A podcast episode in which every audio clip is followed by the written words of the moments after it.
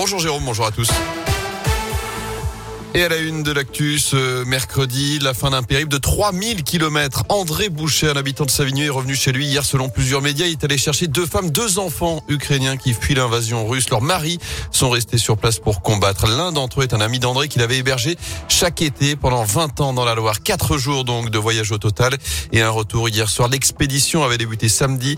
Il a traversé six pays pour les récupérer à la frontière roumaine et donc les mettre à l'abri chez nous. Sur le terrain, l'armée ukrainienne annonce l'arrivée de troupes russes à Kharkiv, la deuxième ville du pays. Elles auraient notamment attaqué un hôpital ces dernières heures.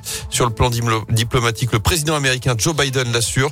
Le président russe Vladimir Poutine est, je cite, un dictateur plus isolé que jamais. Le président français Emmanuel Macron convoque un nouveau conseil de défense consacré à l'Ukraine ce matin à 9h.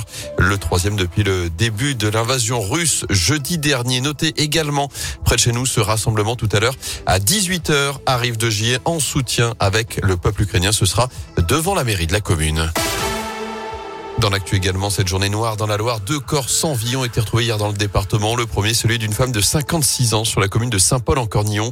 Les secours ont découvert la victime en contrebas d'un chemin. Une équipe du GRIMP qui intervient en milieu périlleux a été appelée. Et puis vers 16h30 ce mardi, c'est un homme de 55 ans qui a été retrouvé décédé au niveau du barrage de Couzon à Châteauneuf. Une vingtaine de pompiers étaient à sa recherche depuis plusieurs heures.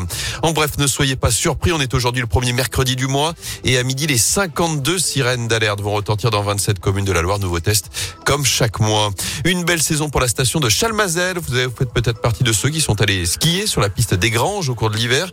Manque de neige il y a deux ans, Covid l'an dernier. La station ligérienne s'est euh, refait une santé cet hiver.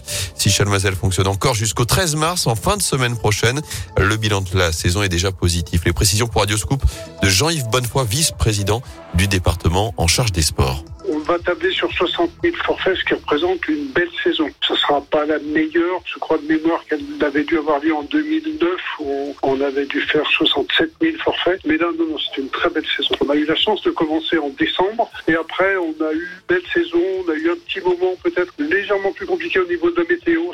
C'était courant janvier où la neige était un peu fondante, il a plu un peu. Donc on a eu deux ou trois jours où c'était un peu moins bon. Mais non, les vacances de février va très bien. C'est quelque chose qui a bien fonctionné très très bien. Toutes les saisons comme ça, on signe. Et notez que la station de Chalmazel devrait jouer les prolongations les mercredis et les week-ends jusqu'à fin mars si la météo le permet évidemment.